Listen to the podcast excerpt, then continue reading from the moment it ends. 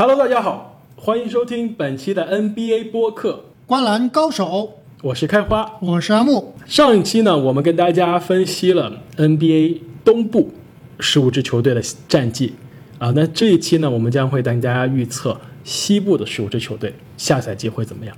那经过一个夏天的操作之后呢，西部的版图其实发生了非常大的变化。哪些球队会超出大家的预期？哪些球队又会让大家失望呢？今天我们就会揭晓我们对下赛季的预测。废话不多说，让我们从金州勇士队开始。勇士队呢，上赛季五十七胜的战绩，使西部再次成为了霸主。经历了伤病、总决赛失利以及杜兰特离开之后呢，勇士已经不是当年的勇士。下赛季市场对他的预期只有四十七点五胜。我觉得很中肯啊，勇士队我就给了四十八胜，我不知道这算高还是算低啊。很多人觉得勇士其实现在的这个状况，季后赛都有点危险，你怎么看啊？跟大家先剧透一下，在我的预测中，勇士就是西部第七的水平。虽然我可能觉得他进入季后赛是没有问题的，但是进入西部的前五，我觉得非常困难。我是我同意你这个观点啊，特别是这个对于拉塞尔这个签约啊，你怎么看这个？我觉得对于拉塞尔这签约呢，对于勇士来说是他当时这个一个困境情况下做的能做的最好的事情，是一个相当于一个减少损失的一个签约嘛。但是我觉得他的防守，我觉得问题会很大，因为杜兰特防守非常棒，克雷防守非常棒，伊戈达拉防守很棒，这三个人现在都不在了。特别是库里也不是那种传统的防守型的后卫，我觉得他库里搭配拉塞尔这个后场组合很容易被人爆啊。防守我觉得是有点捉襟见肘。追梦呢，其实是。一直是防守比较好的，但是我觉得过去这两个赛季啊，他的这个状态下降还是挺明显的。但是下赛季是他的合同年，他可能会为了打出好的身价，那你觉得他加倍努力啊？你觉得他能恢复他一五到一六赛季？我觉得到不了那个水平，但是最起码是能到上赛季的水平吧。我觉得他必须。让勇士能在季后赛中有这个比较好的竞争力的话，我觉得他必须能把自己的这个水平提升。但是我觉得是很困难的一件事情。而且你想想看啊，如果他明年夏天不能和勇士续约，拿不到一个很大的合同，你觉得他在自由市场上面还会有给人有人给他大合同吗？我觉得这个非常。其实他是个体系球员，对吧？没错，而且他的年龄也在那，身材一直有限。在我对球员的这个看法上来，身高是没有优势的。你一直靠你的这个天赋，靠你的呃智商，靠你的运动能力。去打内线的话，到年纪大了之后，其实下降的会很快。所以我们看到很多矮个子内线球员，啊，在三十三岁、三十四岁的时候就已经基本上啊没有办法成为 NBA 首发的这样一个水平了。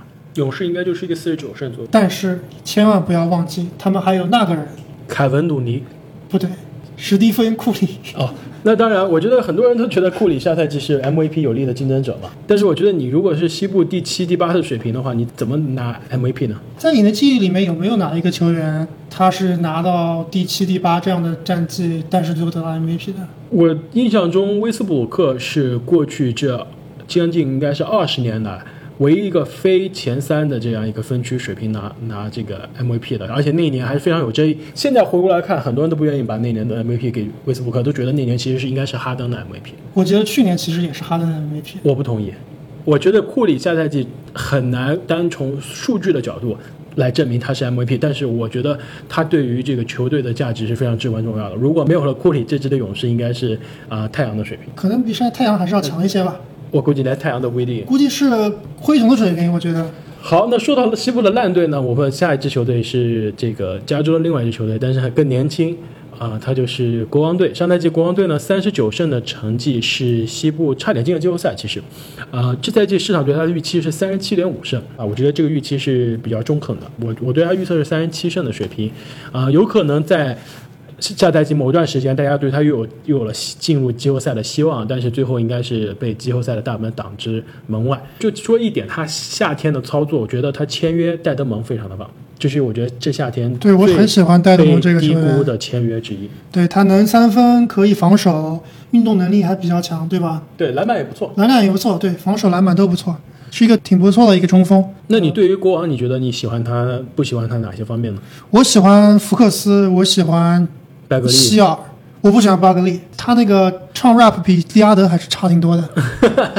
但是我觉得他是一个非常有潜力的这样一个年轻的内线球员。但是他去年是几号球？二号秀对吧？对，去年的二号秀选巴格利实在是太失败了，我觉得。我觉得不能，就说不能以他的这个顺位来断定他的这个绝对的能力嘛。我觉得拜格利，像你说的希尔德、福克斯都是非常有潜力的这样一个西部球员，包括那个博格达诺维奇，就是说他这几个位置上的这个年轻人其实都很有潜力。然后签的这个，比如说戴德蒙啊，啊、重新续约的巴恩斯啊，我觉得都是。嗯，在 NBA 可能是平均的，或者说平均水平左右的这个首发球员吧。对，但是还都是不错的球员，都是可以用的，对吧？没错，没错。但是呢，我觉得我对他担心就是他去年其实是个超水平的发挥，我觉得啊，所以说，呃，这赛季会不会回归均值？嗯、在去年水平上有所下降呢？我觉得可能性会更大。所以去年三十九，我觉得今年应该是比那稍微差一些，三十七左右。我觉得会今年，因为他们是年轻球队嘛，所以总体来说，所有人都应该会相对而言有所进步。包括福克斯，我觉得他去年打得非常好，今年也许会更上一层楼。但是他们很大的问题是，他们没有一个终结者，他们没有一个最后能最后一个持球一持球攻攻的这样一个对对球员对，其实这也是为什么现在自由市场上啊，这种可以持球的又可以防守的这种侧翼是非常的值钱。他们如果来一个吉米巴特勒，我觉得季后赛就稳稳的了。好，那下一支球队呢是西部另外一支年轻的球队太阳队。太阳队呢上赛季只有十九场的这样一个胜利，在西部是毫无疑问的垫底，但是最终呢还是没有抽到庄云谦，甚至也没有抽到第二号啊签，也没有抽到第三号签。哎他们抽到二号、二三号都也没什么用。你看看他们去前几年抽到二三号、三四号人都都都选？砸了是吧？所以太阳队呢，呃，市场对他的预期非常奇怪，二十七点五胜，其实对上场上赛季呢这个进步是非常大的。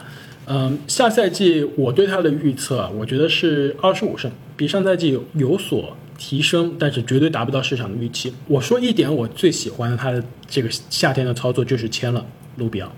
虽然有点贵啊，你不觉得？太阳反正是要交穷逼税了，我觉得无所谓。也没人愿意来，对吧？对，我觉得卢比奥就是说他在对于太阳队来说，他是当时市场上能签到的球员中，我觉得最适合他体系的。对，视野是最好的。我觉得其实有比他更适合，但是他不是自由球员。我觉得球哥其实是更适合这个球队的。球哥，我觉得跟布克在一起，我觉得这是一个非常球有意思的球队。但是很可惜，我觉得这个没有办法把球哥交易过来嘛。之前有很多传闻说有可能想想把球哥交交易过来，但我觉得卢比奥对于布克来说也是很好的一个搭配，因为布克过去这几年其实一直需要自己自主去创造他的进攻的机会。那现在搭配了卢比奥这一个联盟平均水平之上的进攻组织者的话，我觉得对于布克的下赛季来说，他的进攻压力会小一点。你知道布克上赛季在全明赛之后，他场均多少分吗？二十七、二十八，其实是三十分以上的水平。所以说我非常这个期待布克下赛季可以延续上赛季后半段的这个火热的手感。布克我也是一直挺喜欢的一个球员，但是我觉得他一个很大的问题是，他很难保持一个健康的身体。他去年差不多少打了二十场比赛，一八赛季他也只打了五十四场。我觉得非常的这个有意思啊，因为他这么多缺场的比赛中，多少是真正他受伤打不了，又有多少是球队为了摆烂不让他上场呢？所以说，我觉得下赛季太阳到底是十九胜还是二十五胜还是三十胜，不重要取决于球队多想摆烂。啊，对对对，OK，那我们下面呢看一支应该是铁定能进入季后赛的球队，就是开拓者队。开拓者呢上赛季季后赛让大家眼前一亮，常规赛五十三胜，季后赛进入了西部的决赛。啊、后场双枪发挥的都非常非常不错，圈两个人都签了很多超大合同，没错，夏天签了超大合同，也圈了很多的粉丝。下赛季呢，这个市场对他的预测非常的奇怪，四十五点五胜，这是我觉得所有的预测中最让我觉得震惊的之一。开拓者应该是远远超出这个水平，是个五十胜以上，我觉得是五十一胜的这样一个球队。我其实更乐观，我给的是五十四胜，比应该比上赛季还要好。这个夏天他们的阵容是比去年更强的，比如呢？比如他们去年季后赛最大的问题内线，之前是由坎特首发，防守特别差，防守实在是太差。克林斯顶替坎特的位置的时候，我觉得太嫩又太嫩，对，身体明显看他那个肌肉强度啊，就根根本就被约基奇碾压。没错。所以白边有身高、有体重、有臂展，其实是一个非常非常好的护框球员。对，然后纽基奇这样让他的这个伤病的复出的就这个周期不会那么的赶嘛，对吧？让纽基奇有足够的时间去恢复。纽基奇大家要知道，纽基奇在他受伤之前，上赛季打的是非常非常的棒。所以说，我觉得下赛季有了白边这样一个内线的话，其实呃，即使纽基奇能能提前复出，那这样一个双中锋的这样一个球队，随时在场上都有个中锋可以护框、可以抢板、可以掩护，我觉得是非常棒的。对对对，而且我还有一个观点，我觉得有一个预测，利拉德下赛季会打出他的巅峰赛季。那你觉得他会不会成为 MVP 的竞争者呢？MVP 的竞争确实有点太激烈了，但是我觉得他很有可能是第一阵容的竞争者。啊，我觉得这一点非常的有趣。下赛季因为哈登和韦少有可能两个人互抢数据，那基本上后卫的话，有可能就是库里和利拉德。对啊，而且你刚才说了，如果勇士战绩不佳的话，那很有可能这个对，有可能有可能把后卫的库交易库里挤到二阵，对吧？对对对，有意思。然后我觉得另外一点啊，开拓者非常棒的一点就是这个夏天的这个签约，除了你说的白边之外，他交易来了贝泽莫，这个非常棒的一个替补的球员。同时呢，他签了海佐尼亚，基本上是尼克斯已经放弃的一个球员，但是我觉得非常年轻。非常有天赋，有足够的时间，他可以打一个很好的三四号位。选秀呢选了这个 Little，对吧？我觉得是小哥，对小哥，我觉得小哥其实是这个选秀，我觉得今年选秀掉顺位掉的，我觉得是最最夸张的一位。科他应该是在十几位的是吧？大概对，可能能进前十大。家预测应该是在乐透边缘吧，边缘对最后泰斗者可以在二十几位，对吧？在选秀的末尾签到小哥，我觉得简直是一个，这简直是一个这个捡到宝。但是他们有个很大的问题，我觉得啊，是他们没有一个好合格的替补控卫。哎，说到这个，我觉得你可能就没有看夏季联赛了。你知道夏季联赛今年最火、大家谈论最多的一个二年级球员是谁吗？二年级球员我没有太在意，我主要关注都是一年级球员。安芬尼·西蒙斯，他是去年选秀的这个开拓者选的新秀，因为受伤的原因，上赛季只基本上只打了几场比赛，但他最后一场比赛打这个国王的时候，常规赛最后一场拿了三十七分还是三十八分，三分球非常非常准。这次这个夏季联赛又打出了有点吹杨、有点库里的那种，就是。不讲理远射的水平，所以说大家现在非常看好安芬尼·西蒙斯，然后大家觉得安芬尼·西蒙斯很可能担任的是上赛季这个小库里的角色，所以说，呃，他如果打得好的话，可以解决你所说的这个替补空位的问题。那我们可以一起关注一下。好，那下面一支球队呢是大家这这个夏天谈论的可能最多的球队之一了，那就是洛杉矶快船队。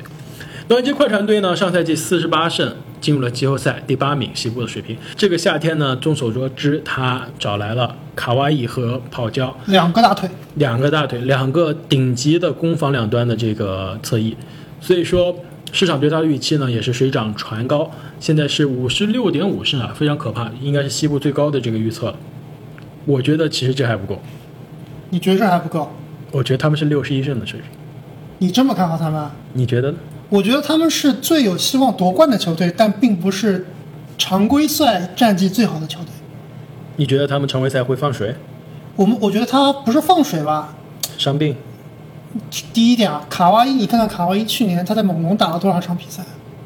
那是因为前一个赛季他受伤了，上个赛季他非常的健康，所以我觉得这赛季没没有有必要再轮休了吧？卡哇伊在总决赛的时候还是一瘸一拐的，有时候我觉得快船不会太冒险的使用卡哇伊，像那种背靠背啊，他们很有可能跟去年猛龙做同样的做法，是打一场歇歇一场。还有一个很大的问题是，保罗乔治刚刚做完这个手术，这个肩肩部手术啊对，还不知道他到到底恢复的怎么样，开赛的时候他到底能不能打，其实还是个问号。呃，我同意，但是呢，我觉得决定这个球队的这个上限肯定是你说的这个这两个超级明星的水平，但是我觉得决定他的地板呢是这个球队的深度，就是虽然他交易交易出去了这个加里拉利，交易出去了大家非常喜欢的这个 SGA，对吧？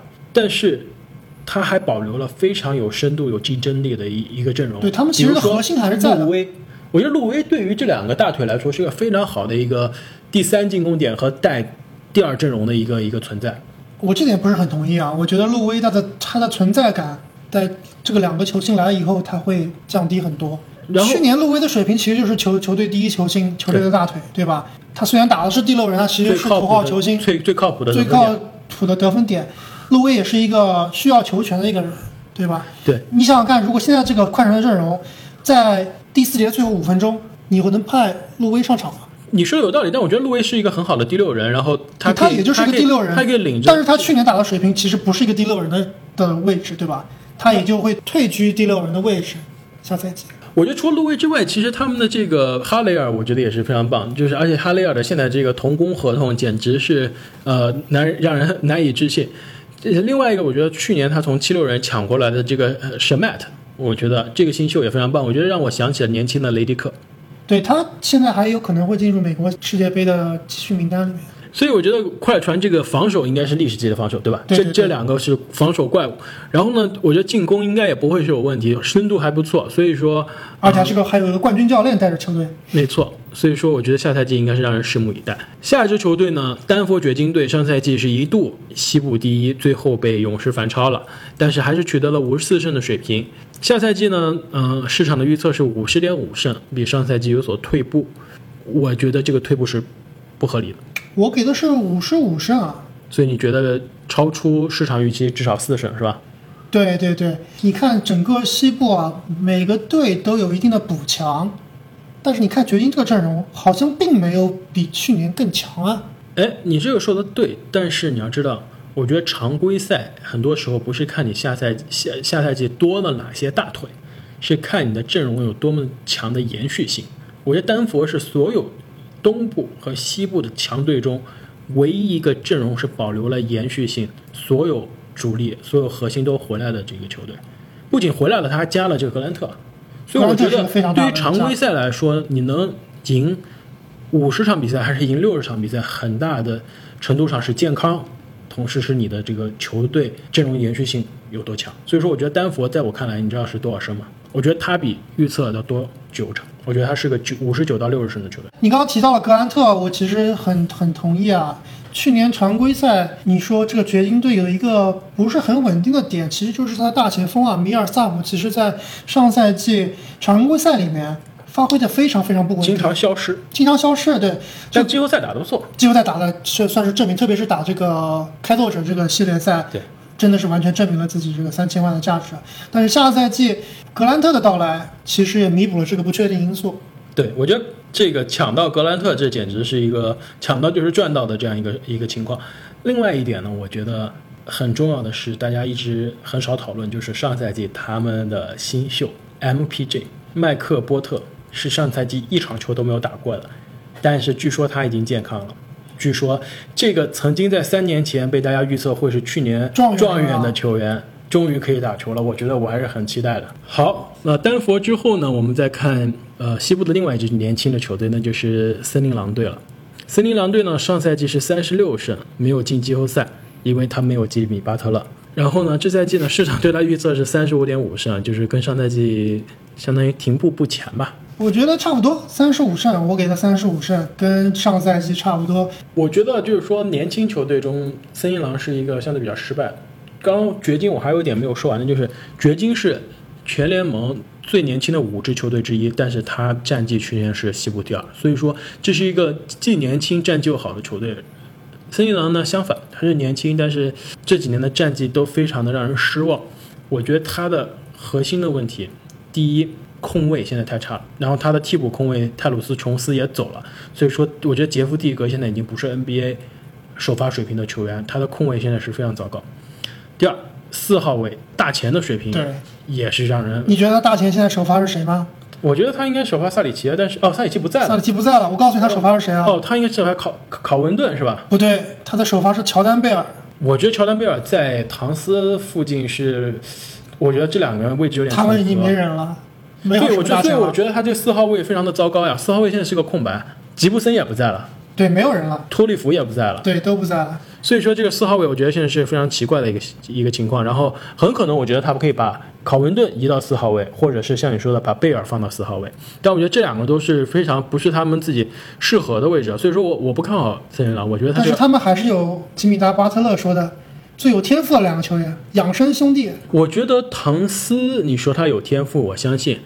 你说杰夫蒂格有天赋，我觉得对于一个三十岁左右的球员来说，已经没有什么意义了吧不？是，我其实说的是枸杞哥维金斯啊。哦，你觉得大嘴哥跟天赋有能沾上什么样的关系吗？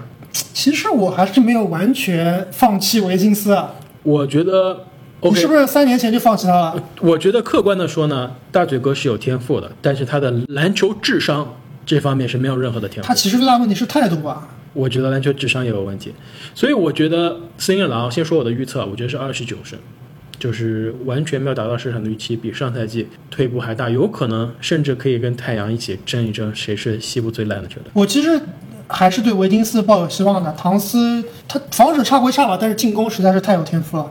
而且一个很重要的一点是，他这个科万顿上赛季基本上没有打。其实科万顿你知道吗？他是二零一七一八赛季在前锋里面防守效率是排名第一的。我非常喜欢考文顿这个顶尖的这个三 D 球员我也觉得就当时七六人把他交易走，其实是非常大的一个损失啊。好，那说到这个大家的关注话题最多，然后也是受到关注有可能最多的西部球队之一呢你知，道那五个字是什么吗？哪五个字？湖人总冠军。哦，我还以为五个字叫做闷声发大财呢。我跟你说，湖人队呢属于有可能大热必死的球队。上赛季三十七胜，没有进季后赛。这赛季呢，因为 AD 来了，对吧？大家觉得他是一个五十二胜的这样一个球队，至少是五十二胜。我觉得有可能大家有点太乐观了。其实我给的是四十七胜，但是我又可以给五十三胜、五十四胜。其实我觉得那你那你觉得这个这么大的一个变化是什么样的原因？主要是看 AD 和老詹到底能打多少场。如果 AD 和老詹两个人都可以打七十场以上，我觉得是五十三胜的球队。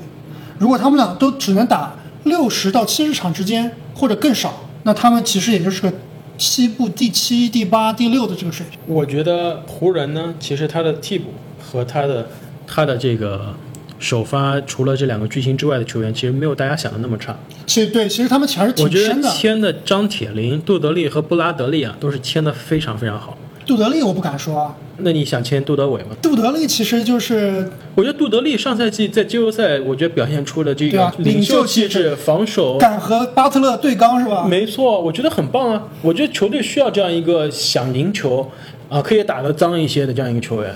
张铁林不用说了，总冠军气质，防守三分虽然可能没有以前那么稳定，但至少是一个久经啊沙场考验的这样一个老将。布拉德利呢，我觉得可能这这几年下降有点明显，进攻但是但是防守还是防守还是不错的。麦基上赛季打的也挺好，然后库兹马还在，所以我觉得我对于湖人来说还是充满一些期待。但是我觉得常规赛像你说的，我觉得有可能让老詹轮休的会多一些。AD 其实我觉得没有之前大家说的那么脆了，以前 AD 是出了名的脆皮嘛。上赛季他因为众所周知的原因一直在轮休啊，一直藏着 AD，所以打的时间场次比较少。你知道在那之前的两年，AD 每年打多少场比赛哎，这个我还真查了，他两年都打了七十五场。没错，所以说 AD 其实是过去三年都健康的一个球员，我觉得 AD 的健康不会有问题，但老詹我倒是觉得他打不了七十五场。对，其实湖人的板凳还是很深的，而且其实都是按照老詹这个特点来给他配置的。后场防守，你说了有布拉德利，有张铁林，还有 KCP，对吧？三分投射他们又加了库克和丹尼尔斯。其实这个配置对于老詹来说都是很好用的，但是我觉得关键还就是说老詹到底能打几场。没错，好，那另外一支西部的这个强队呢，也是通过交易的这个神操作，把阵容完全发生变化另一支球队就是火箭队。上赛季呢，火箭五十三胜，下赛季呢，市场的预期是五十三点五胜，应该没有什么大的变化。但是他的阵容已经发生了很大变化，因为保罗不在了，变成了威斯布鲁克啊，雷霆三少中的双少。终于在各自拿了 MVP 之后呢，重新聚首了。你是看好还是看衰？这个交易刚出来的时候，我其实是看衰的，因为我觉得威斯布鲁克是没有投射能力的，或者投射能力很差的，而且韦斯布鲁克很难打无球。但是哈登可以投射啊，但是哈登这个球队不可能因为韦斯布鲁克的到来让哈登改变的。哈登其实是过去这几年这个球队成功的最大的原因。这个球队其实是哈登的球队啊。但是如果他需要赢球，他必须改变自己的打法，多打无球。对，这个就是要看哈登和韦少他们俩自己到底是怎么，包括跟这个教练丹东尼之间是怎么个协调的。刚刚说我啊、一开始不看好，但是后来怎么又看好了呢？其实我觉得啊，火箭完全是可以打回另外一种战术的。你知道，火箭其实在去年的进攻速度是全联盟倒数，你知道吗？对啊，他就是出了名的单打大队嘛。对，其实你想，原来的丹东尼，其实他的他的核心或者他的最在行的，并不是是阵地战，对吧？是七秒或更快，对，就是超快，超快，对，对跑轰嘛。对。而且我觉得联盟里面有两个球员，我觉得啊是跑轰，就是摘篮板直接推进最强的两个球员字母、啊，三个球员吧，好吧，字母是一个，韦少是一个，球哥，还有我觉得是，我觉得是追梦，我觉得追梦很强。OK，篮板推进很强，所以这个其实是挺符合丹东尼早期的这个篮球理念的。我应该是看好的，我觉得火箭应该是在五十四胜左右的一个球队。对我给的是五十五胜，其实还是应该很不错的一个球员。没错，那下一支西部的球队呢，就是灰熊队。灰熊队上赛季三十三胜，然后这赛季呢，现在的市场的预期是二十五点五胜。阿木你怎么看？二十五点五胜其实有点太少了。其实我觉得灰熊还是个挺有潜力的球队啊。首先说啊，我给的是三十四胜，还有我告诉你，我是这个莫兰特的脑残粉。你觉得莫兰特他们选的很好？我觉得莫兰特是最佳新秀。你觉得他比 Zion 还好？怎么说呢？Zion 其实我并不是非常看好啊。你是觉得就是说不看好这个球员，还是不看好他的数据？我不看好他的球员，也不看好他的数据。哦，那非常有意思。我觉得 Zion 在我看来，下赛季应该是百分之八十到九十是最佳新秀的。哎我们可以打个赌啊，我觉得莫兰特好是最佳新秀。你这点我觉得我不同意，但是我同意你看好灰熊。我对灰熊的预测跟你很接近，我是三十三胜。我看好灰熊的点呢，我觉得莫兰特的这个因素比较小。我我觉得我更看好的是他的这个去年选的 J J J 杰伦杰克逊。我觉得 J J J 是一个现代 NBA，甚至说代表未来 NBA 内线常人的一种发展方向的球员，可以防守，可以进攻，可以三分，可以三分，要自己运球还可以运球，内线身体还好。我觉得这样的球员就是 NBA 的未来，三年之后就会是 NBA 的常年的全明星。啊、我同意啊。我觉得 J J J 其实下个赛季很有可能会拿这个西亚卡姆奖，你觉得有有希望吗？啊，你说最佳进步球员吗？对，我觉得如果你让我选五个能拿这个球员的，我觉得这是每年最难预测的奖项，吧？对对对，我们可能会专门出一期来来讲这个事情。我觉得如果让我选五个人，他肯定会在里面。我其实挺看好的。另外一支西部的球队呢是犹他爵士队，去年爵士队呢五十胜的这个战绩再次进入了季后赛。下赛季呢，我不知道为什么，因为康利的交易也好，还是因为其他的原因，市场真的是对爵士非常有信心，五十三点五胜的这样一个预期，他们其实还是一个夺冠热门啊。哦，甚至是夺冠热门，对对对，我觉得我有点看不懂啊。对，我觉得他们肯定比去年更强，但是夺冠热门其实有点过了。我的预测是五十二胜，五十二胜，哎，我我的预测也是五十二胜。对我觉得比市场预期稍微稍差一点。呃，怎么说呢？我觉得康利相比卢比奥来说肯定是一个提升了，对吧？特别是他投射能力，你想听我的选想法吗？我不太想听，我想先说我的。好，康利其实对跟米切尔是更适合的一个搭配，而且我觉得米切尔大家对他上个赛季的表现其实有有点失望啊，觉得还不如第一个赛季打得好。其实他总体来说还是比他的新秀赛季打得要是好的，而且米切尔这个夏天会参加世界杯，我觉得这对他个人的成长来说是很大的帮助。我我能说我的观点了吗？啊、你请说。我觉得啊，康利比卢比奥是一个更完整的球员，有可能是更好的，但是我觉得卢比奥更适合爵士。康利呢，我觉得可能防守更好，对吧？像你说的投射更好，但是我觉得卢比奥在进攻组织端其实是比康利，我觉得是更有才华，而且他更年轻，我觉得他也更适合米切尔这个进攻的核心。我觉得他米切尔和康利更搭配一些。好，那我们下赛季我们可以看这个爵士进攻是怎么样。我觉得防守爵士可能会更上一层楼，为我觉得这是其实是个很可怕的事。但是我觉得进攻有可能会让大家有点摸不着头脑。哎，他们还签了一个人叫博扬啊，其实也是个进攻高手，但是博扬的防守是非常的差，所以我觉得博扬有可能是打第二阵容。很难说这个。那除非他可以把博扬和呃英格斯中的一个人移到四号位，因为他现在四号位基本上有点空缺啊。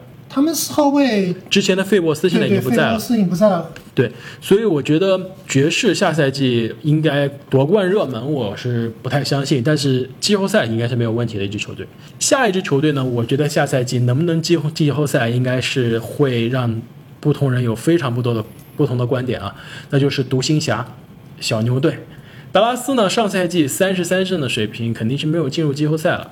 那下赛季呢，市场对他的预期非常的乐观，四十一点五胜。那也是因为波金吉斯波神，他终于可以在缺阵一年半之后复出了。我给了四十胜，比去年要强。我也挺看好这个卢卡和波神的组合，但是我看到你的预测好像非常非常不乐观啊。我知道你是忠实的小牛球迷，我是忠实的诺维斯基球迷，但你对小牛了解应该是比我要多得多。没错我听听你的观点吧。我过去这十五年看的比赛最多的球队，那应该可能就是达拉斯了。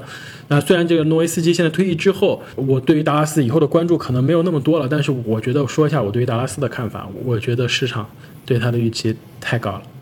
我觉得达拉斯是西部所有现在的球队中最被高估的球队。我觉得他下赛季可能就是三十三场，跟上赛季一样水平的球队，因为西部。竞争下赛季会更加激烈。波金吉斯伤愈复出，能打七十五场以上吗？我觉得打不了。我觉得他不需要打七十五场，他只要能打六十五场，我就觉得这个球队就可以打六十四十胜。或者我问你这样一个问题：独行侠和鹈鹕更喜欢哪一支球队的阵容？鹈鹕可是我季后赛的球队啊。没错，但是市场对于独行侠的预期是更高的，所以我觉得这是非常不合理的一件事情。我觉得独行侠有才华，这是没错的。东契奇。是 NBA 这十年以来最独特，也是最代表未来的这样一个有才华的球员之一。对啊，他因为他是欧洲球员，所以说没有经历过美国 NCAA，所以美国的球迷也好，球探也好，媒体也好，多多少少对他是有些低估的。但是上赛季他表现出来的对于大赛环境中的这个沉稳，对于关键时刻这个比赛节奏的把握。虽然我觉得他身材可能是需要更加啊，通过强壮是吧？不一定强壮，我觉得他需要减重，对吧？我觉得上赛季他还是有点婴儿肥，但是我觉得他的才华真的是太独特了。波金吉斯也不用说，只要他能保持健康，他是个顶级的 NBA 内线。但除了这两个人之外，你对于独行侠你还有任何一个看好的人吗？我挺看好这个怀特的。哦，蒂隆怀特是吧？对，蒂隆怀特他可是在灰熊、在猛龙都打不上。首发的球员，对吧？他到达拉斯肯定是有可能能打首发了，但是我觉得这一个在 NBA 之前都没有打过首发球员，你能相信他成为自己球队的第三进攻点吗？这就说明了，你你喜欢的达拉斯的第三的球员，他的水平就说明了这支球队深度其实非常非常的差。你说的很有道理啊。而且我觉得他们中锋实在是太弱，他们都没有一个传统的中锋啊。呃，有可能，我觉得他应该是首发这个鲍威尔和波神这两个人，谁是中锋，谁是大前，应该不好说。不好说，但是就基本上应该是这两个内线铁定首发了。所以他们首发应该是怀特、哈达威、卢卡、波神和鲍威尔。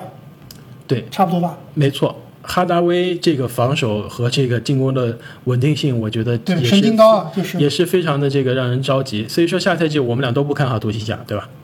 我比你看好一些吧，但是季后赛肯定是没希望。好的，再下一支球队呢是雷霆队。那雷霆队呢，这个夏天在上赛季取得四十九胜，再次啊季后赛首轮游之后呢，开启了清仓大甩卖的这样一个。这样一个情况，那市场对他的预期呢？现在是三十五点五胜啊。虽然有克里斯保罗，也来了加里纳利，然后亚当斯也还继续在，但是呢，市场是非常不看好雷霆。我其实比市场更不看好雷霆。啊，是吗？其实我还觉得他们应该还能打到不错的成绩。你觉得多少胜？我给了三十九胜。三十九胜，就跟这个我们刚刚说的独行侠差。独行侠差不多。我觉得他比独行侠稍微好一点。我独行侠预测 三十三，我觉得雷霆是三十四。我这个预测的三十九胜，其实是前提是保罗留队的前情况下。如果保罗中赛季中或者赛季初就被交易走了，那肯定不是这个这个结论了。其实我觉得保罗一直在被大家黑四千万、五千万先生打不出他的身价。其实他还是一个。很合格的 NBA 首发控卫的水平。我觉得保罗在这个交易截止日之前走人应该是铁定的事实。雷霆不会需要有保罗这个合同躺在自己的账上，即使他再次开启清仓大甩卖的这样一个情况，他应该也会含着泪把保罗交易走。因为现在雷霆在手上囤了一堆的未来的选秀权，对吧？然后从快船抢来了 SGA，那就是铁定的是一个。推倒重建的这样一个时间线，我觉得他这个重建至少要三到五年的时间才有可能回到季后赛讨论。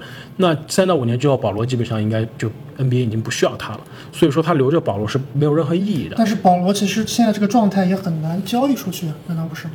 所以我觉得他有可能就是最后以一个这个清理薪金空间的这样一个交易的形式把保罗交易走。其实我觉得他们很有可能，他们下赛季的策略是跟上赛季快船的策略很像啊。就是先这么打着，重点是培养新人，像这个 SG 啊，他们可能会重点培养。如果大家打得好，可以冲冲季后赛；如果打得不好，大家就摆烂算了。我觉得他的思路应该是跟上赛季灰熊一样，就是球队上的大合同，对于灰熊来说就是康利和加索尔嘛。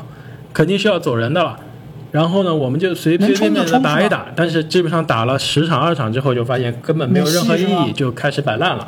所以说，我觉得雷霆既然已经囤了那么多选秀权，他应该会想摆烂，再加一个自己的这个首轮的选秀权。所以说，我觉得雷霆应该是达不到市场预期的。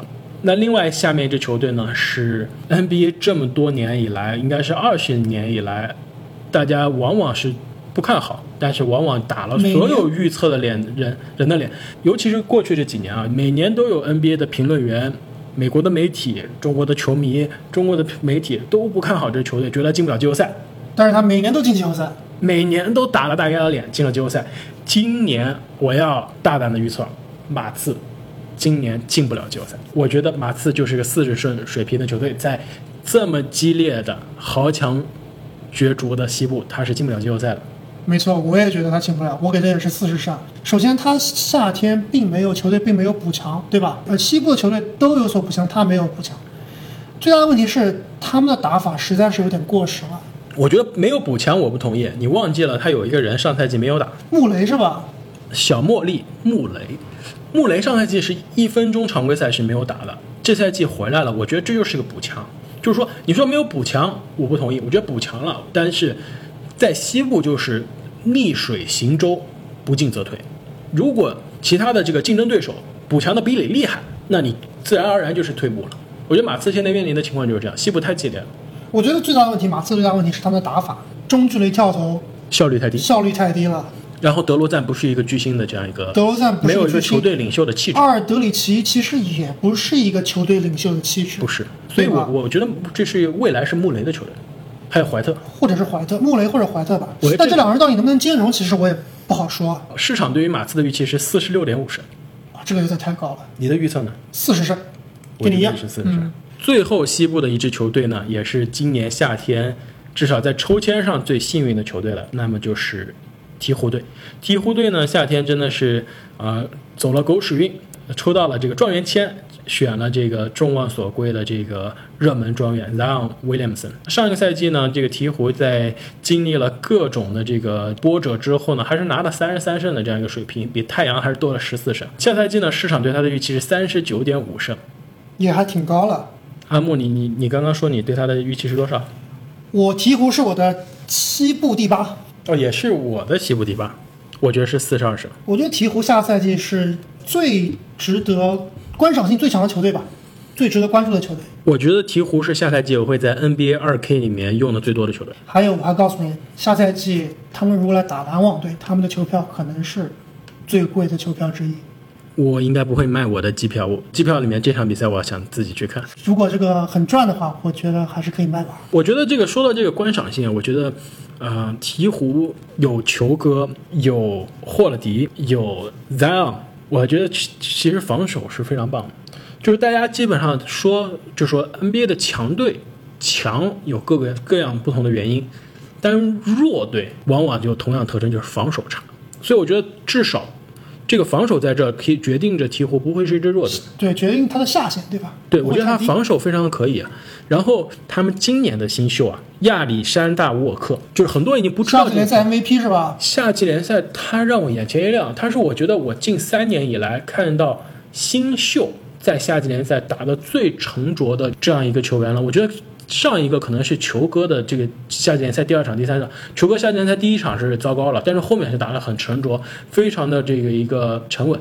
然后这赛季我觉得夏季联赛这个亚历山大沃克让我眼前一亮。另外一个新秀海耶斯，其实我也非常喜欢。海耶斯也很棒，非常非常暴力的中锋。我觉得他跟 z 他跟 z 样的内线其实会非常非常爆炸。而且这个球队其实你看他的阵容啊，我们先看他的首发阵容吧。我觉得他的首发阵容应该是球哥、假日哥、英哥、Zion。费沃斯或者海耶斯，哦，胖虎和费沃斯是吧？对对对。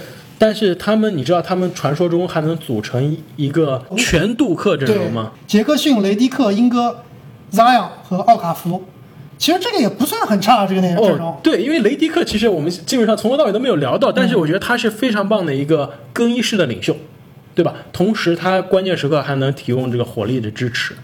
对。像雷迪克这种球员，其实，在 NBA 里面，我觉得半数球队里面都可以打主力的。